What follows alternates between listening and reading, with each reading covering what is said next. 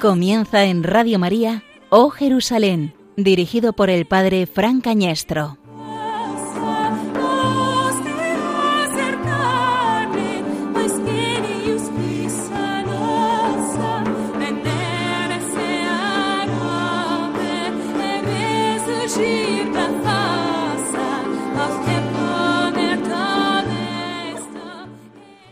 Y he aquí Dos de ellos iban el mismo día a una aldea llamada Emaús, que estaba a sesenta estadios de Jerusalén, e iban hablando entre sí de todas aquellas cosas que habían acontecido. Sucedió que mientras hablaban y discutían entre sí, Jesús mismo se acercó y caminaba con ellos. Mas los ojos de ellos estaban velados para que no le conociesen. Y les dijo, ¿Qué pláticas son estas que tenéis entre vosotros mientras camináis? ¿Y por qué estáis tristes? Respondió uno de ellos, que se llamaba Cleofás, le dijo, ¿eres tú el único forastero en Jerusalén que no ha sabido las cosas que en ella han acontecido en estos días? Entonces él les dijo, ¿qué cosas? Y ellos le dijeron, de Jesús Nazareno, que fue varón profeta, poderoso en obra y en palabra delante de Dios y de todo el pueblo, y cómo le entregaron los principales sacerdotes y nuestros gobernantes a sentencia de muerte y le crucificaron. Pero nosotros esperábamos que Él era el que había de redimir Israel. Y ahora, además de todo esto, hoy es ya el tercer día que esto ha acontecido. Aunque también nos han asombrado unas mujeres de entre nosotros, las que antes del día fueron al sepulcro y como no hallaron su cuerpo, vinieron diciendo que también habían visto visión de ángeles quienes dijeron que él vive. Y fueron algunos de los muertos al sepulcro y hallaron así como las mujeres habían dicho, pero a él no le vieron. Entonces él les dijo, oh insensatos y tardos de corazón para creer todo lo que los profetas han dicho no era necesario que el Cristo padeciera estas cosas y que entrara en su gloria. Y comenzando desde Moisés y siguiendo por todos los profetas, les declaraba en todas las escrituras lo que de él decía. Llegaron a la aldea donde iban, y él hizo como que iba más lejos. Mas ellos le obligaron a quedarse diciendo, Quédate con nosotros, porque se hace tarde, y el día ya declinado. Entró pues a quedarse con ellos. Y aconteció que estando sentado con ellos a la mesa, tomó el pan y lo bendijo, lo partió y les dijo. Entonces les fueron abiertos los ojos y le reconocieron, pero él desapareció de su vista. Y se decían el uno al otro, ¿no ardía nuestro corazón en nosotros mientras nos hablaba en el camino y cuando nos abría las escrituras?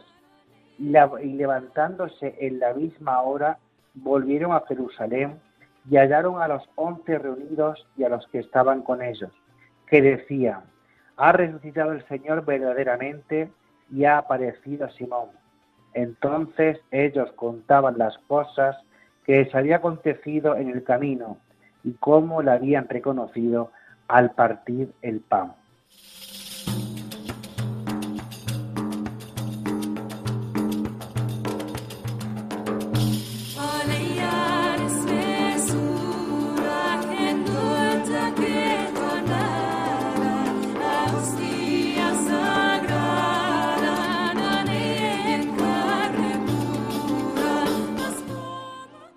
Estamos en esta noche, ya de sábado a domingo, queriendo reconocerte, Señor, en la fracción del pan, en la Eucaristía. Perdona nuestra torpeza por no entender tus palabras, por no entender tu mensaje, por no vivir como tú nos pides, por no sentirnos acompañados en nuestro camino de la vida por ti. Perdona, Señor, nuestra necedad por no saber reconocer tu rostro nuevo en el rostro sufriente de los hermanos, por no verte tantas veces como compañero en nuestro caminar. Perdona, Señor, nuestra incredulidad. Perdona por no haber dado más voz también a las mujeres.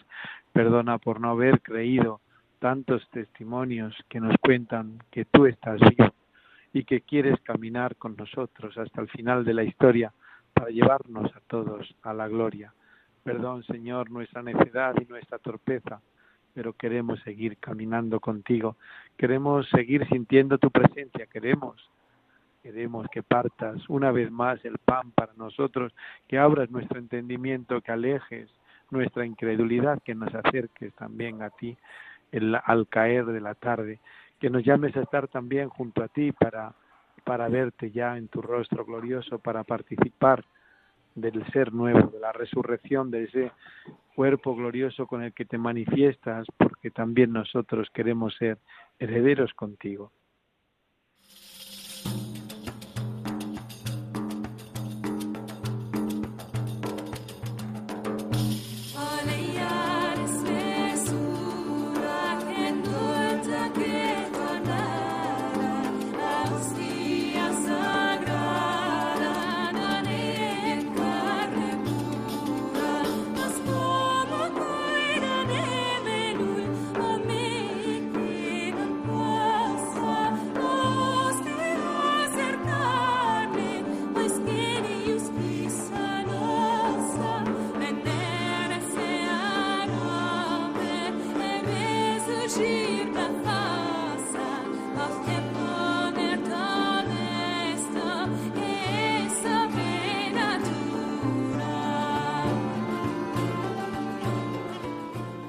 Buenas noches, queridos oyentes de O Jerusalén. Estamos en un nuevo programa, en el programa de la Pascua de O Jerusalén, en este mes de abril, en esta noche del sábado al último domingo de este mes de abril, con un equipo excepcional, un equipo excepcional. En Córdoba está Juan Corpas. Buenas noches, Juan.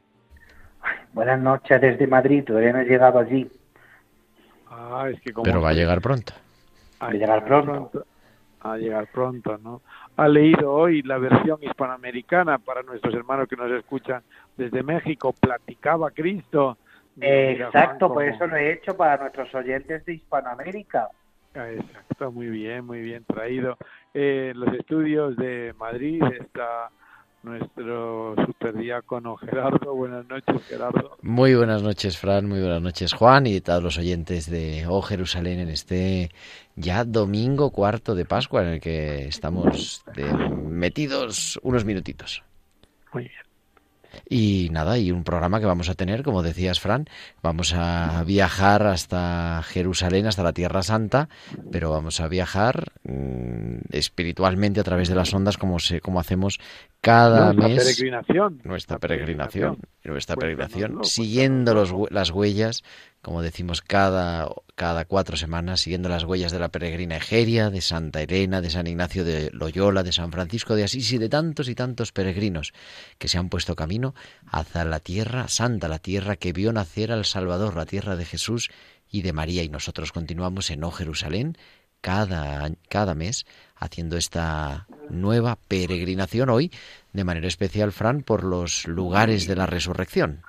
Hombre, ahí el evangelio, el evangelio que siempre marca la cabecera de nuestro programa, pues nos lleva por los caminos de la resurrección, por los caminos de Maús, básicamente, siendo Maús tan amplio y tan diverso como como luego como luego veremos, ¿no? Siendo Maús ya también el mundo entero pero también tenemos esta noche dos invitadas muy especiales, Gerardo. Pues sí, se nos va a unir creo que ya enseguidita una invitada que es además nuestra eh, biblista de cabecera en tiempo de cuidar y vamos a escucharla en unos segundos que es pero, Pero Gerardo no era la biblista de cabecera de... También, también. Así estamos, vamos a poner, vamos a poner hasta, tiene hasta su propia sintonía, el Salmo 121, o sea que vamos a, vamos a escucharlo, vamos a escuchar su sintonía para que todos los oyentes sepan de quién se trata. Vayan identificando.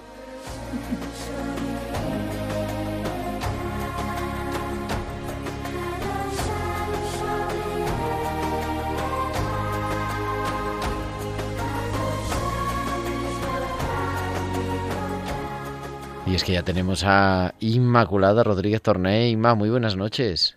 Buenas noches, Gerardo. Buenas noches, Fran. Buenas noches, Juan. Y buenas noches, buenas noches Inmaculada. Y muchas felicidades, ¿no? Porque cumples 100 años. Yo no,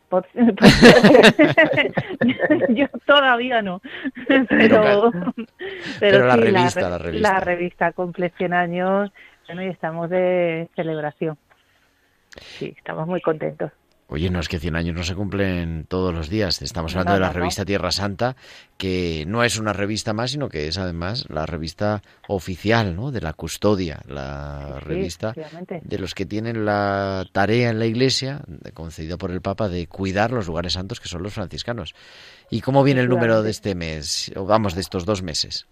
Bueno, pues eh, el número especial que tiene más páginas de lo normal, tiene exactamente 116 páginas. Normalmente tenemos 68 y ahora para celebrar el centenario tenemos 168 páginas.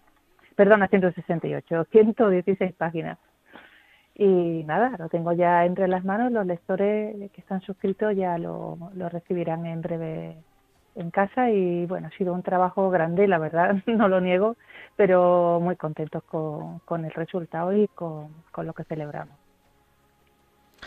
Y Fran eh, le quería preguntar, dice, pero ¿y de qué va a ir la revista? Porque la revista hace también de alguna forma un balance con algunas sorpresas, ¿no? ¿Qué le preguntas a Fran o a mí? Bueno, voy a contar yo. a ti te preguntamos todos aquí. En este tiempo, Inma, tú eres la que nos, la que nos vas descifrando artículo tras artículo, sección tras sección. Yo cuento eh, que soy, es verdad que soy la biblista de cabecera de tiempo de cuidar, pero también de O Jerusalén, ¿eh? no quiero pelear, no quiero pelear. soy biblista de todo el que quiera. Bueno, pues eh, hemos hecho artículos especiales sobre 100 años. Hemos hecho eh, 100 años de, de la aportación española a Tierra Santa, con artículos muy interesantes, muy interesantes con las peregrinaciones que ya se hacían en la década de los años 20 del siglo pasado, unas peregrinaciones que tardaban dos meses, iban en barco, hay una cosa eh, impresionante, ¿no? Y con la bendición del Papa, una medalla especial. Bueno, muy interesante este artículo que ha hecho Mariluz Mangado. Em, hemos hecho también artículos sobre 100 años de santuario, 100 años de la historia de Tierra Santa, una historia convulsa, lo sabemos, por el conflicto palestino-israelí, 100 años de arqueología, 100 años de Biblia, 100 años de los papas y Tierra Santa, 100 años de judíos, 100 años de los musulmanes, 100 años de diálogo religioso. Y luego al final tenemos unas fotos preciosas, preciosas a toda página, fotos antiguas de hace 100 años que los lectores se quedarán bueno, perplejos cuando las vean, cuando vean ese, ese monte de los olivos prácticamente vacío, solo con la, la iglesia de, de las naciones, cómo estaba Betania, eh, Nazaret, cómo vestían las mujeres. Bueno, bueno, eh, la verdad que son unas fotos que son una pasada. Pues nada, estamos deseando recibirla y disfrutarla porque además es un número de coleccionista para, para guardar. Sí, sí, hacemos también un poco de, de memoria de lo que han sido estos 100 años porque fue una revista muy pionera, ¿eh? no, no todas las revistas religiosas eh, cumplen 100 años ni mucho menos. Nosotros salimos a la vez que la revista italiana y la revista francesa a la par y, y bueno, nacimos hasta antes de que se inaugurara el estudio en bíblico franciscano. Y bueno, damos las gracias, por supuesto, a la cantidad de frailes, al principio eran frailes los que escribían, los que la dirigían, se hacía en Jerusalén.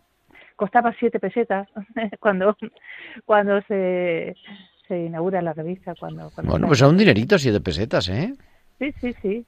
Pero bueno, parece ser que, era una cosa accesible. Y luego hemos metido también, que eso me ha gustado mucho, eh, noticias curiosas ¿no? de que, salían en la, en la revista. Por ejemplo, no sé si sabéis que había un aeropuerto en Jerusalén.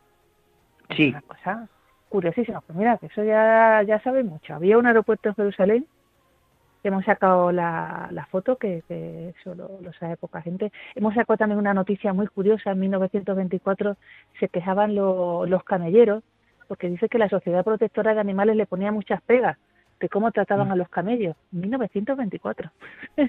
qué bárbaro, qué bárbaro.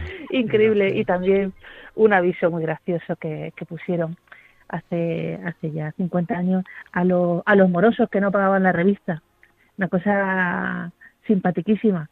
Decía a todos, puntuales con escrúpulos, puntuales, a lo, a a lo algo menos, a los rezagados, a los remolones, a los aprovechados. a lo aprovechado dice, a todos ellos saluda atentamente la revista Tierra Santa sin aspavientos, sin dramas, sin lloriqueos, con optimismo y satisfecha de su 50 aniversario.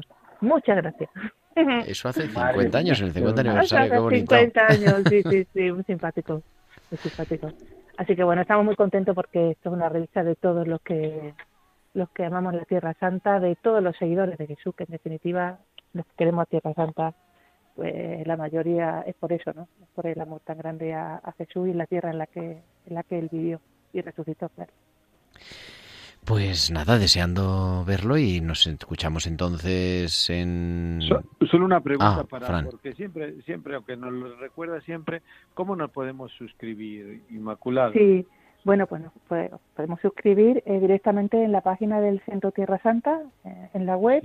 También podemos suscribirnos escribiendo al email que es tierrasanta.suscripciones arroba gmail.com o llamando por teléfono, poniendo un WhatsApp al número de teléfono 644 44 41 78. ¿Y hay suscripción online o digital? Sí, hay, sí, sí, se puede recibir eh, en digital, que casi todo, bueno, los que están en Latinoamérica y en América pues lo hacen así online y también en, en papel que se disfruta, claro, mucho más la, eh, las fotos. Sí, para la gente más joven siempre nos viene mejor también el tema de... Sí, sí, a todos los jovenzuelos os viene mejor lo digital, ya, ya. A los jovenzuelos como, como Juan. Sí, sí. Muy bien, pues muchísimas gracias. Ya por otros 100, ¿eh, Inma? Por otros sí, sí, ahí, ahí a los que les En 100 años hablamos otra vez. Este, hombre, yo creo que un poco antes. bueno, hablaremos en la vida celestial. También. Pues nada, muchísimas gracias, Inma. Buenas noches. Gracias a vosotros. Un abrazo. Adiós.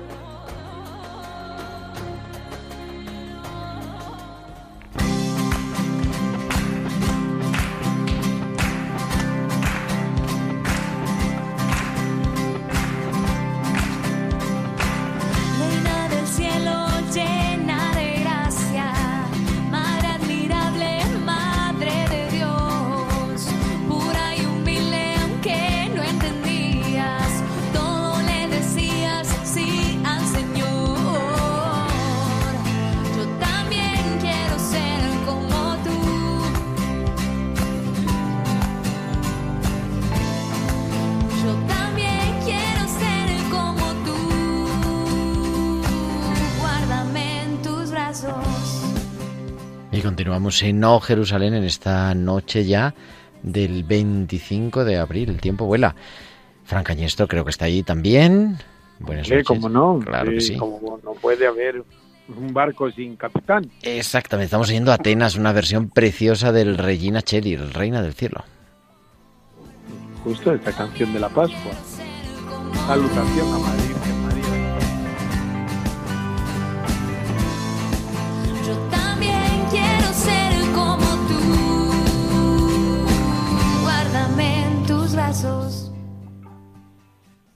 Y bueno, ¿de qué vamos a hablar esta noche entonces? Aparte de la revista Tierra Santa, porque vamos a viajar a Jerusalén, ¿no? Creo que nos ha preparado la entrevista Juan también.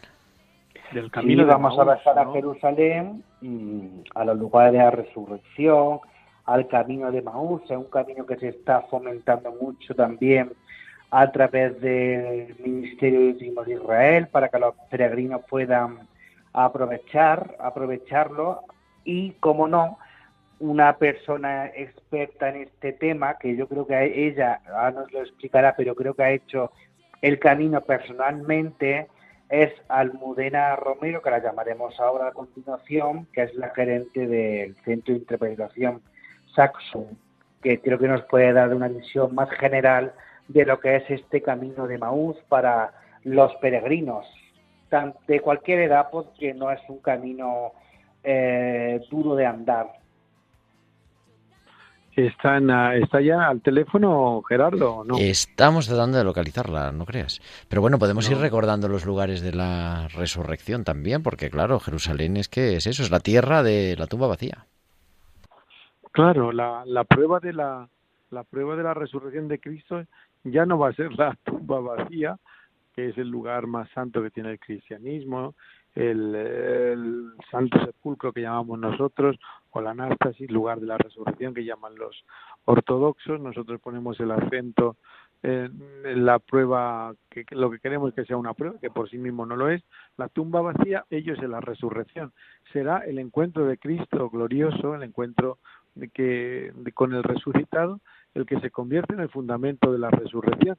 Y en un segundo lugar, la tumba vacía, que se explica o se entiende desde la aparición de Cristo resucitado a los discípulos. Y en este en esa tradición tenemos varios lugares, eh, varios lugares en la Tierra Santa que eh, se atribuyen a sí mismo ser ese ese Emaús, ese eh, camino de Emaús que hemos leído hemos leído al comienzo de nuestro programa en el que Jesús se haría presente a Cleofás y a otro y a otro discípulo. Entre ellos tenemos tres, eh, tres en concreto. Vamos a ver el Emaús eh, que ahora eh, ha quedado al otro lado, al otro lado del muro, justamente en este muro de separación de, de Israel con Palestina, ocupado por los franciscanos, con un trozo de la calzada romana, una iglesia bellísima, pero difícil de ir.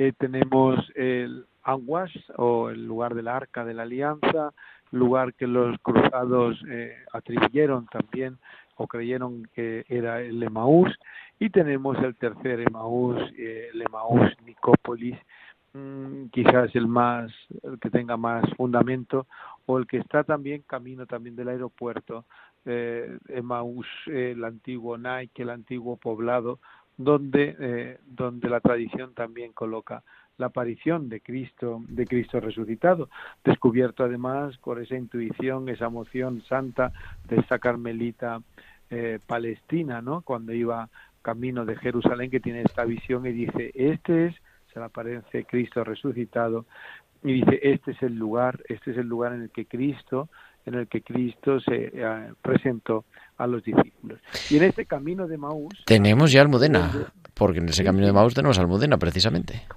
Justo, justo, en ese camino, en ese camino del resucitado, en ese camino de Maus, ahora también hay una nueva realidad que Saxon, eh, en la que Almudena también nos puede contar algo. teníamos Almudena, porque se acaba de caer, es que claro, está en Jerusalén, y se acaba de caer la conexión, pero no pasa nada, la vamos a recuperar enseguida. Volveremos con Almudena.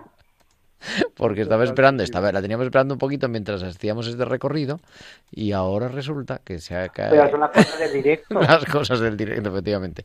ahora no lo vamos a tener, lo vamos a meter directamente en la mesa en cuanto que descuelgue el teléfono. en, cuanto que se levante, pues otra vez que se venga con nosotros. Es verdad que es que es muy tarde y creo que ya está Almudena. Buenas noches, Almudena Romero.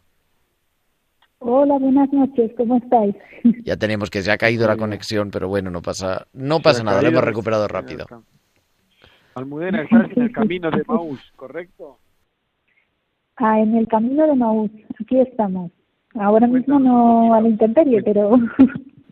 Sí, cuenta a los oyentes de O Jerusalén, aquí en Radio María, cuéntales un poquito dónde estás, qué es el camino de Maús, eh, y luego te preguntaremos ya otras cosas más concretas o más actuales o más recientes.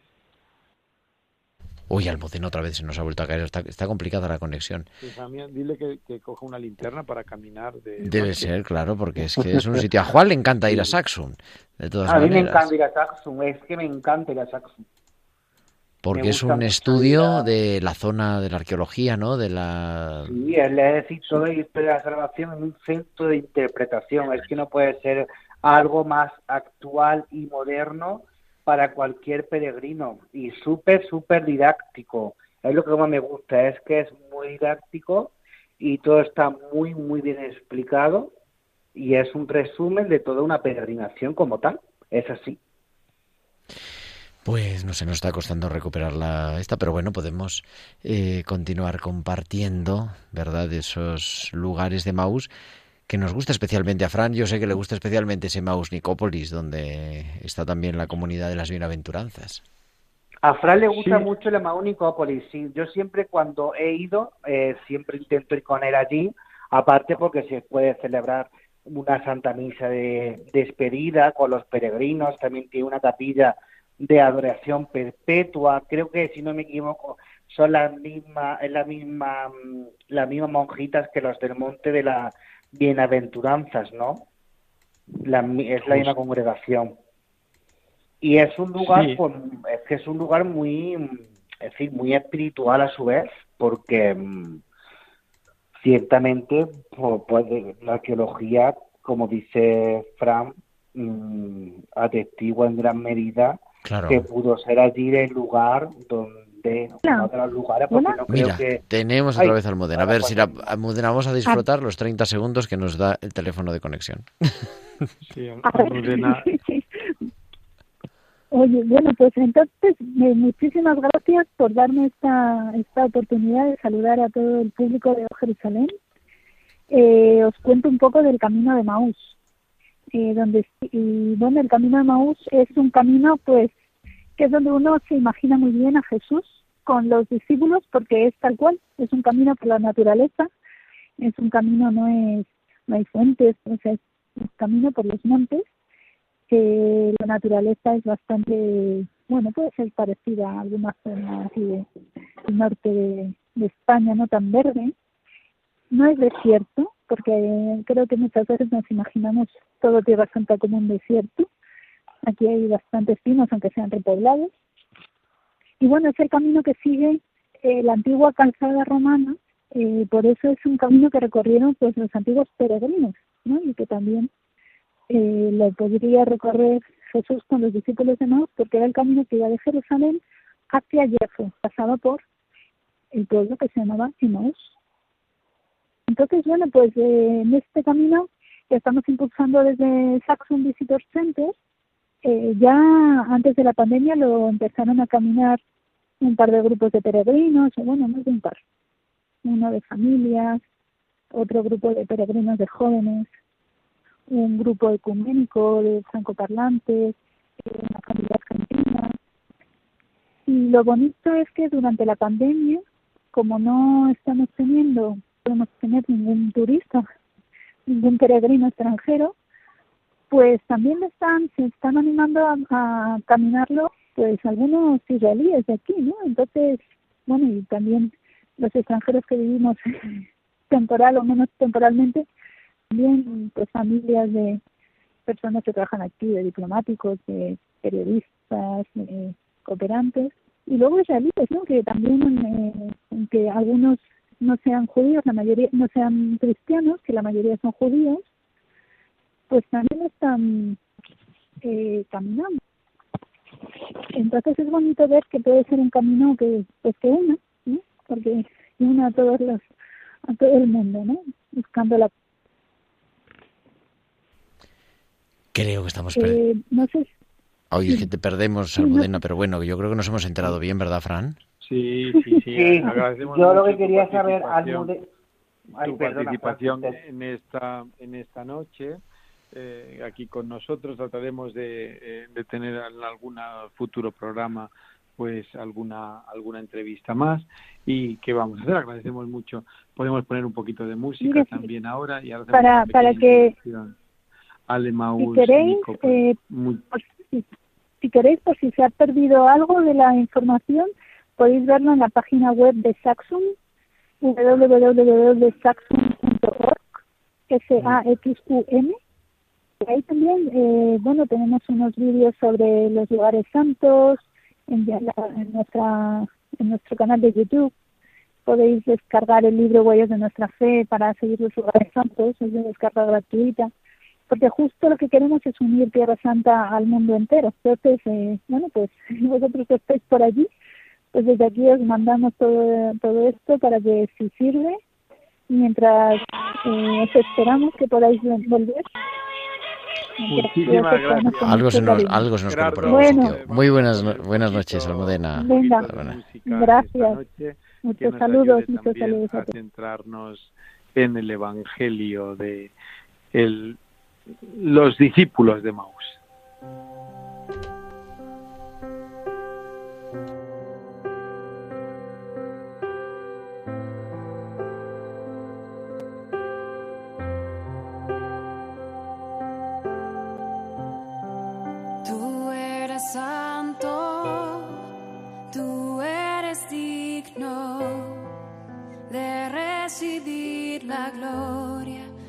Poder y el honor, Rey de los cielos, Dios todopoderoso. Ante tu nombre todo ser se postre, Señor.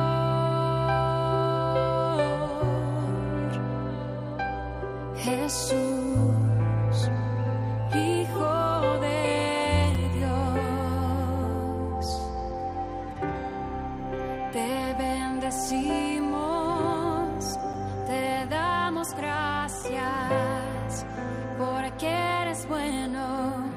Eterno es tu amor.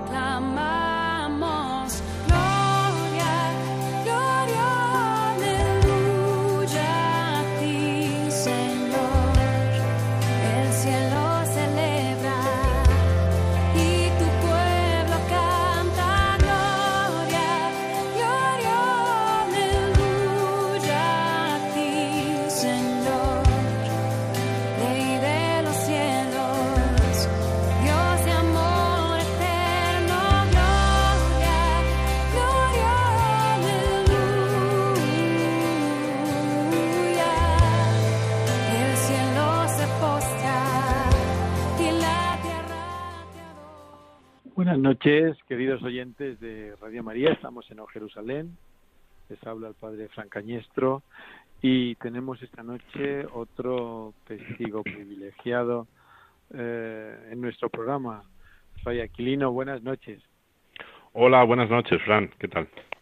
Nada, encantado de que estés con todos nosotros. Y de oírle estupendamente bien. Qué alegría oír a alguien bien. y oírle algo bien. Sí, el llamar por teléfono tiene, tiene estos pros y estos contras que, que tienes a la gente más lejana, lo más cerca, pero que a veces, pues bueno, hay alguna complicación. Aquilino, ¿cómo está Tierra Santa? ¿Cómo está Jerusalén? ¿Cómo estás tú? Bueno, pues yo creo que estamos todos bien y mirando ya hacia el futuro. Eh, yo acabo de regresar, regresé ayer de Jerusalén y la verdad es que fue toda una sorpresa porque estando allí fue cuando el Estado decidió que se podía quitar las mascarillas y entonces de pronto es como, como salir a la calle en una película de estas de vampiros cuando sale el sol, que sales todavía con miedo, ¿no? Pero con una gran satisfacción de decir, parece que la vida puede volver a ser normal. Entonces, con mucha esperanza también. ¿Está abierto el aeropuerto, Reaquilino? ¿Está, mm, está semi, semiabierto. Mira, hasta ahora eh, para entrar en Israel se requiere un permiso del Ministerio del Interior, también el permiso del Ministerio de Salud. Entonces, eh, ambos permisos, eh, hay una comisión que son los que determinan las personas que pueden estar, que pueden entrar. Entonces, hay un número, que son 3.000 personas al día, que comprenden ciudadanos israelíes, personas que tienen la residencia en Israel, pues que haya una vacunación y también el PCR. Entonces esa comisión determina si la persona puede entrar o no puede entrar. Entonces digamos que hay como prioridades, pero no está abierto todavía a turistas. Sí que ya eh, nosotros hemos empezado ya a hacer visados también para nuevos misioneros, o sea que en vista está que ya puedan entrar. Y el 23 de mayo Israel va a anunciar también eh, pues cómo será el protocolo para hacer que vengan los grupos de peregrinos. O sea que digamos que todo esto va un poquito viento en popa, vamos hacia adelante. Ya nos queda menos, nos queda menos para poder volver otra vez. Bueno, creo que el problema en realidad no es Israel, no es Tierra Santa. Bueno, el problema somos nosotros. Entonces, a ver si Dios quiere también, pues que un poquito las mentes de los responsables se iluminen y puedan llegar vacunas y que sean eficientes y que la vacunación sea también muy rápida. Y yo desde aquí también digo eh, que he vivido la normalidad desde el 18 de abril que Israel permitió que la gente en los espacios abiertos, en la calle, estuviese sin mascarillas. Entonces, que es hermoso poder tener de nuevo la vida tal y como era antes, así que hay que animarnos también y ponernos esas vacunas y seguir adelante. Bueno, no soy Juan Corpas. Yo pues, respecto a lo que usted ha dicho, esperamos que sí, que a partir del 23 de mayo podemos empezar a enviar peregrinos, porque según nos dice el Ministerio de Turismo, ahora mismo solamente van a poder entrar grupos vacunados y con PCR. Lo que mm, nos extraña mucho, que es lo que esperemos que dentro de poco aclare bien el Estado de Israel, es la prueba serológica que le van a hacer el, peregrino cuando llegue. Pues después de llevar un PCR, una vacuna y también una prueba serológica, es que vamos, allí no entra nadie infectado ni aunque ni queriendo. Es, imposible, claro. Mira, también os hablo de mi experiencia. Cuando yo llegué allí al aeropuerto, me hicieron un PCR. O sea, a mí y a todo el mundo. Sí. Entonces, eh, tienes el PCR, descargas la aplicación y ya la, te van informando del resultado del PCR pues para decirte si tienes que hacer eh, cuarentena o no es necesario. O sea, van viendo caso por caso. Yo supongo que para el 23 de mayo, o sea, todavía nos falta un mes. Yo supongo que, eh, pues ahora mismo en Europa se han llegado las vacunas estas de Pfizer. Supongo que estará todo mucho más avanzado. Pero también tenemos que pensar y poner los ojos en el verano, ¿no? A ver si para el mes de agosto, septiembre, eh, también hay que pensar que esas son las temporadas, ¿no? Un poquito eh, de, eh, de viajes, de peregrinajes. Septiembre es muy hermoso, octubre es muy hermoso para peregrinar, o sea que a lo mejor nos da tiempo a peregrinar. Allí estamos esperando todos, todos, religiosos y no religiosos, los laicos también. Allí hay gente con sus hoteles, con sus negocios, con sus restaurantes. A mí me dio mucha pena, pues yendo al Santo Sepulcro, que los negocios estos del, el Suk al-Nasara, ¿no? Del, barrio cristiano, estuviesen todos cerrados todavía, porque claro, sin peregrinos, ¿para qué van a abrir? Entonces, vamos a ver si nos podemos concentrar en eso también, porque los santuarios están ahí, se está remozando todo, eh, el monte Tabor está la fachada cubierta de andamios, porque se ha aprovechado para limpiar toda la fachada del monte Tabor, que, que ya eran décadas que, lo, que, lo, estaba pidiendo la pobre basílica, y bueno, pues haciendo espacios también eh, abiertos, al abierto, para que la gente pueda celebrar. O sea que vamos a poner todo de nuestra parte, para que todo el mundo también, los que puedan llegar, que encuentren también sitios muy decorosos, hermosos, que permitan rezar y que este, este peregrinaje también sirva un poquito para reconciliarnos pues con todo, con el mundo, con la vida, eh, con la ecología, eh, incluso, no sé, tomar conciencia de que si seguimos así eh, nos enfrentaremos cada vez más a pandemias pero dar gracias a Dios también por los que estamos aquí, pedir por los que se han ido. Y Tierra Santa yo creo que está allí para eso. La Tierra Santa es un gran santuario en sí misma. Así que ya estamos para, para esperar a todo el mundo. Usted lo ha dicho, ¿cuánta razón tiene? ¿Cómo, ¿Cómo se ha vivido, Aquilino, la Semana Santa, esta Semana Santa de este año? ¿Cómo se ha vivido en los santos lugares? Bueno, primero eh, te voy a puntualizar. No existe la Semana Santa en Jerusalén, existen las Semanas Santas. Hemos pasado la Pascua católica y la Pascua judía. Ahora estamos en pleno Ramadán y el próximo domingo es domingo de Ramos Ortodoxos. Imaginaos cómo, cómo se pasa la Pascua en Jerusalén. Mirad, ha sido ha sido una sorpresa increíble.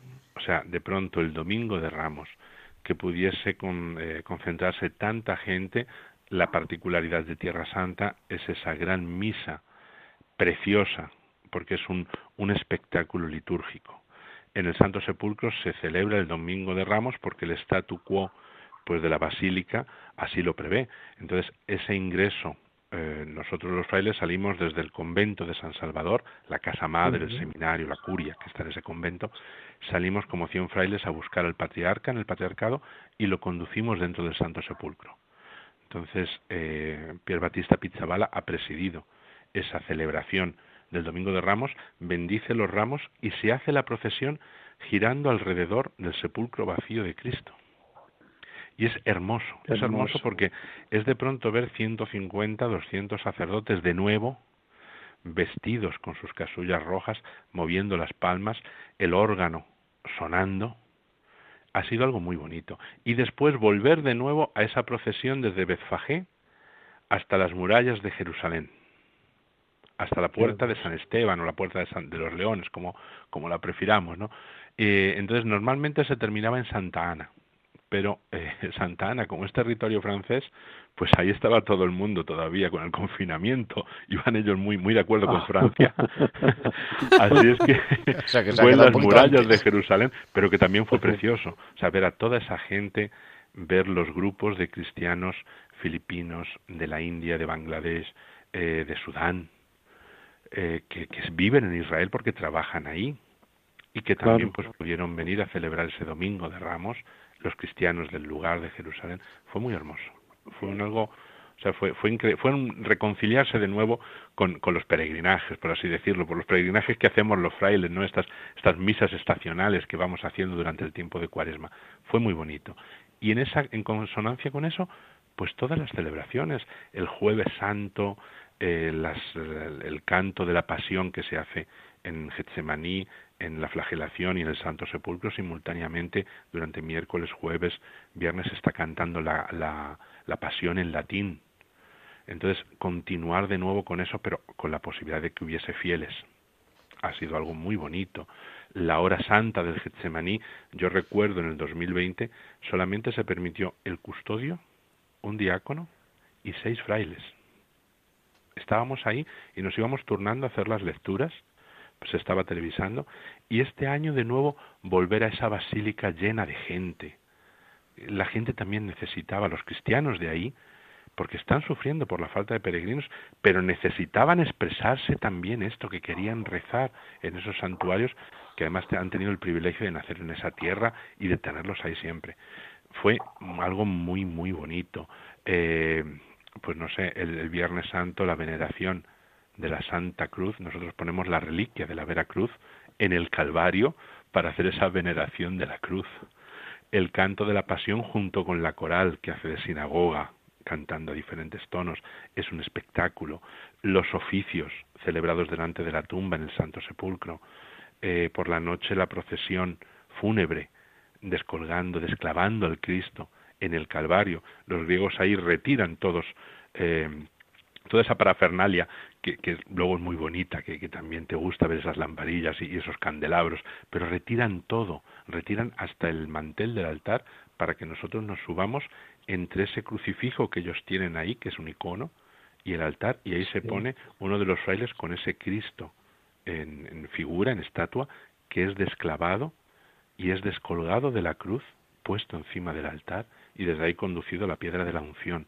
Entonces, ver todo eso lleno de gente, cantar el aleluya, eh, la vigilia pascual, que en el Santo Sepulcro, como sabéis, la celebramos a las seis y media de la mañana del sábado. O sea, es que, es que Jesús resucita incluso antes en, Jerusalén.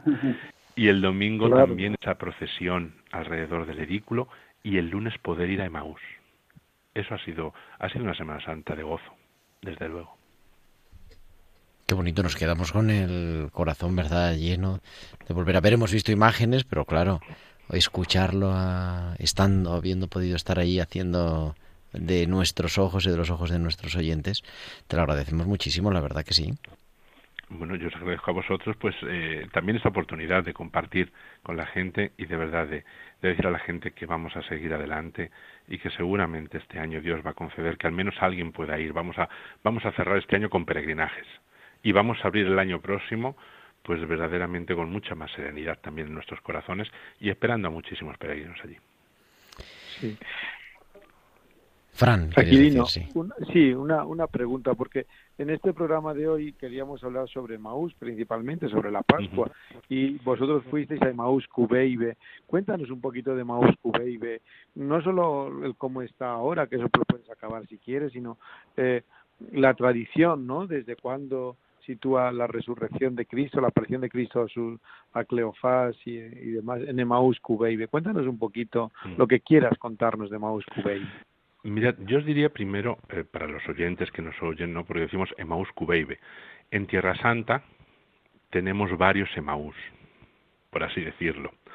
Entonces, eh, es, es, una, es un emplazamiento que verdaderamente no se conoce con una exactitud dónde se encuentra. Entonces tenemos ese Maús Nicápolis, donde se encontró una, inscripción en griego que decía, este es el Emaús bíblico. Lo único que eh, ese emplazamiento está demasiado lejos de Jerusalén. O sea, es imposible que los discípulos fuesen ahí caminando de noche y volviesen. No tenían tren. Así que es demasiado lejos. Hay en las ruinas de una basílica bizantina, pero esa basílica bizantina tiene una particularidad, sus piedras son enormes, parecen una construcción romana.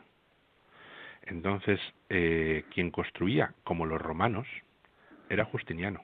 Entonces, esa basílica es del siglo VI, no del siglo IV. Esto ya es un poquito como que nos dice que el que puso ahí esa inscripción de piedra quería decir que ese era el lugar verdadero, pero quizás era como eso de Alemania, eh, la, República Democrática Alemana, que no era tan democrática. Después está eh, la tradición, por ejemplo, de Abu Ghosh, los benedictinos, ahí tiene una iglesia cruzada muy bonita, con un manantial dentro de la iglesia, pero eh, por la distancia sí se correspondería porque más o menos la distancia da, un poquito lejos, pero da. Podría ser ahí. Después está nuestro Emaús llamado el Cubey Ben Árabe, es decir, la cupulilla, porque se recuerda que ahí hubo un, eh, un, edificio litúrgico cristiano, pues que tendría esa cupulilla, y esa, esa propiedad nuestra tiene un castillo cruzado, y enfrente del castillo cruzado tiene unas ruinas que excavaron los franciscanos italianos, que fueron confinados por los ingleses junto a los alemanes en una especie de prisión, porque ellos pertenecían a la alianza, digamos, nazista, fascista, entonces estaban ahí, los ingleses les metieron ahí por si acaso hacían de espías.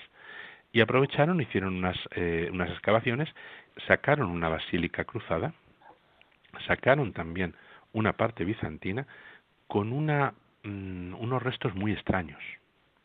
Prácticamente en mitad de la iglesia hay un muro que impide poner los bancos y hay un altar en el centro de la iglesia. Entonces, eso se corresponde en la parte exterior con una continuidad de edificios que son casas que estarían a un lado de una calzada que iba a Jerusalén. Esa distancia es una distancia correcta, es la que nos dan nos da eh, el Evangelio. Entonces es algo que digamos que podría ser también. Entonces los peregrinos tienen que entender que hay tres lugares que podrían ser. Uno de ellos el que es el que nosotros llamamos Emaús el Cubeibe, donde tenemos una basílica muy bonita, donde están las ruinas, esas ruinas misteriosas del siglo I posiblemente, ruinas bizantinas, basílica cruzada, castillo cruzado. Para nosotros lo importante en ese día es ir ahí y poder recibir ese misterio porque el Evangelio es muy curioso incluso, Fran, te has parado un poquito, has dicho, eh, esos dos discípulos, Cleofás y... y, el, otro. Y el otro. Bueno, nosotros siempre decimos que el otro es cada uno de nosotros.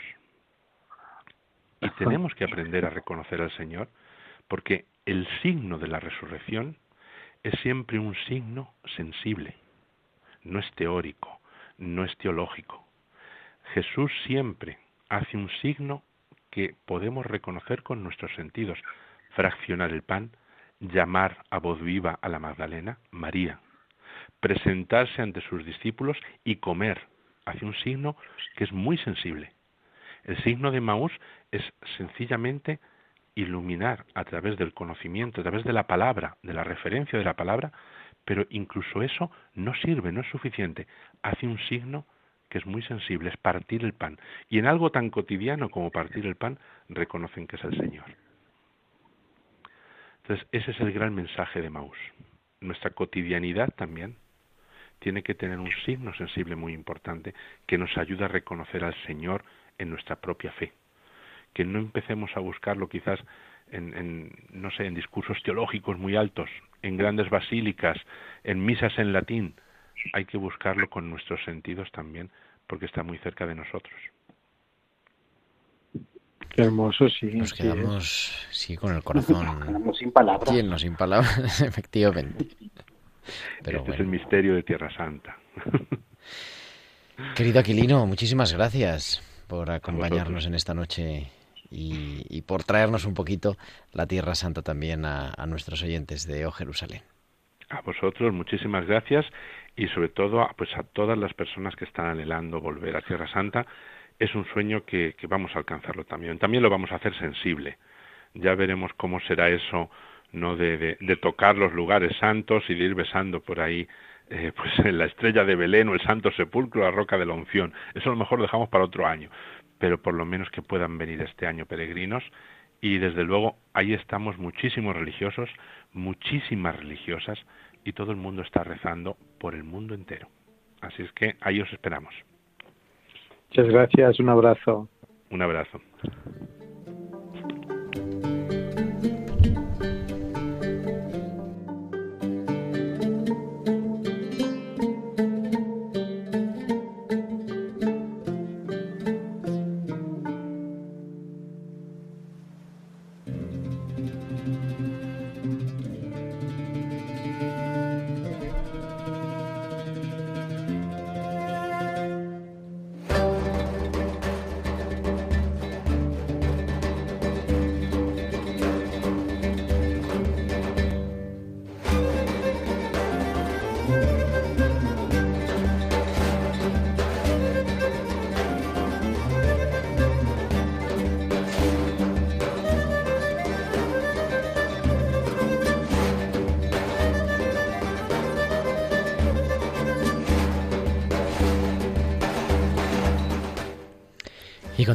La recta final de este o Jerusalén del domingo. Juan dice que va a ir en octubre, me ha dicho Frank, que va a ir en octubre.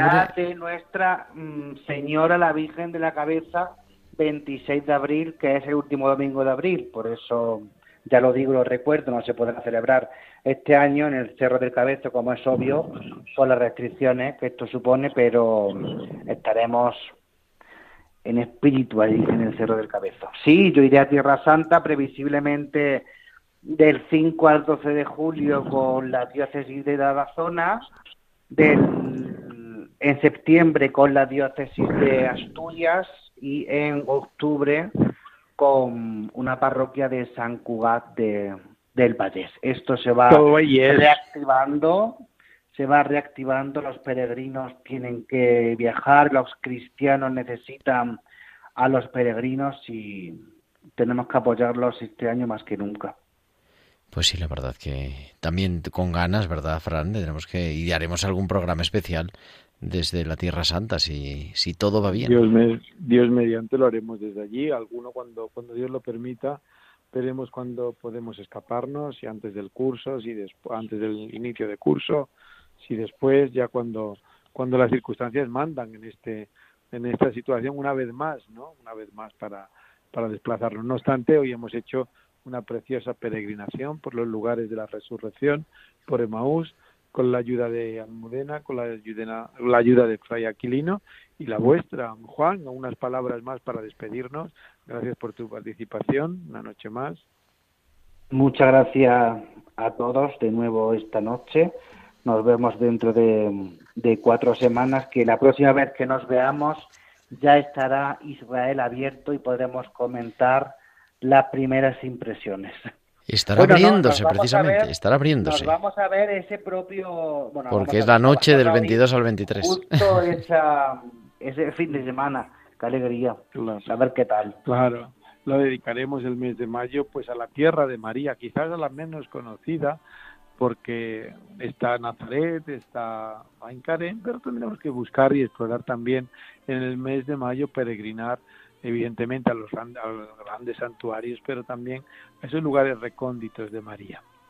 Gerardo, buenas noches. Pues muchísimas gracias también, Fran, a ti, a Juan, a todos nuestros oyentes por acompañarnos una noche más. Volveremos en No Jerusalén, eso, la noche de Pentecostés, el sábado 22 de mayo al domingo 23 de mayo, que es domingo de Pentecostés, culminando la cincuentena pascual. Así que aquí estaremos. Pues maravilloso, queridos oyentes, buenas noches, gracias por estar ahí, que les siga llegando la bendición de Dios a través de los brazos generosos, las manos abiertas, siempre de María. Feliz y Santa Pascua.